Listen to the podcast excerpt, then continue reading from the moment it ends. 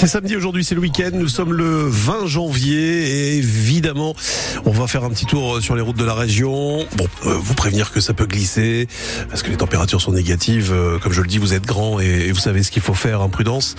Euh, donc, température effectivement négative. Est-ce que ça va continuer comme ça? Est-ce que le soleil va être avec nous et, va faire partie de la journée aujourd'hui, Louise? Ce matin, en tout cas, oui. On se réveille avec un ciel assez dégagé dans le nord et le Pas-de-Calais et des températures négatives. Il va continuer à faire froid toute la journée avec des maximales qui oscillent entre 0 et 3 degrés un paysage de sport d'hiver hein, dans le Pas-de-Calais. Hein. La neige a recouvert la piste synthétique de ski de Neu-les-Mines dans le Béthunois, de quoi ravir les skieurs amateurs ou non qui profitent de la poudreuse pour chausser leur ski. Une neige qui réjouit également Yannick Lada, le responsable de Loisinor, car elle permet d'agrandir les 11 000 mètres carrés de son domaine skiable. La façon que la piste est dessinée, aujourd'hui avec la neige et la qualité de neige, le domaine de skiable est beaucoup plus grand puisque habituellement on a 11 000 mètres carrés de domaine skiable. Aujourd'hui toutes les parties habituellement qui sont vertes, qui sont les rebords et autres, deviennent des domaines skiables. Donc euh, aujourd'hui le domaine skiable est beaucoup plus important et la qualité de neige, je vous dis, cette année est vraiment exceptionnelle. Parce que c'est pas parce qu'il y a de la neige que ça glisse, c'est comme en montagne, si la neige est gorgée d'eau, il n'y aura pas de suite. Donc là on a pris la décision jeudi matin de pouvoir ouvrir l'après-midi jeudi. Et ce matin, on a regardé l'état de la neige, comment elle s'était dégradée. Et effectivement, la neige est restée comme telle. Euh, il y a bien gelé et c'est très sec. Donc la neige est de très bonne qualité. Avoir la piste de ski toute blanche avec un ciel bleu comme hier ou aujourd'hui, c'est exceptionnel. On se croit vraiment à la montagne. Des propos recueillis par Louise Adélaïde Boinard. Et la neige devrait rester aujourd'hui donc permettre de skier. Et des images de la piste enneigée sont à retrouver sur le site de France Bleu. L'Arajois a été le secteur de la région où il est tombé le plus de neige justement depuis mercredi jusqu'à 20 cm, quand on mesurait plutôt 5 à 10 cm en moyenne dans le Nord-Pas-de-Calais. Et les températures restent fraîches ce matin, mais on est loin du record mesuré à Arras hier matin. Il a fait moins 14,6 degrés. Il n'avait pas fait aussi froid à Arras depuis 1987. Le port de Dunkerque se porte bien. Malgré une baisse du trafic de 10%, le grand port maritime de Dunkerque a connu une bonne année 2023.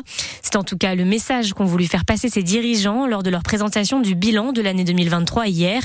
Une année marquée par l'annonce de l'implantation de très grosses entreprises sur le port, comme les Gigafactories Vercor et Prologium, qui fabriquent des batteries pour voitures électriques.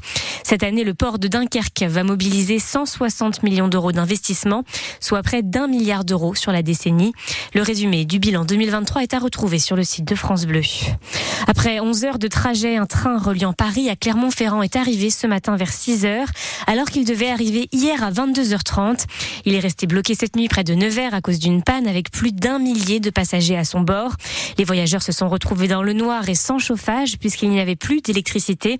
La Croix-Rouge était sur place pour distribuer des boissons chaudes et des couvertures de survie. Des taxis ont pris en charge les personnes en situation urgente et un autre train est venu chercher les autres voyageurs.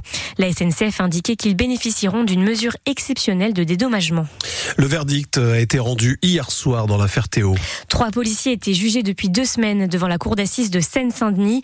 Ils ont été condamnés à de la prison prison avec sursis pour avoir frappé Théo Louaka il y a sept ans lors de son interpellation à Aulnay-sous-Bois. Antoine Vey, l'avocat de Théo, parle d'une décision d'apaisement.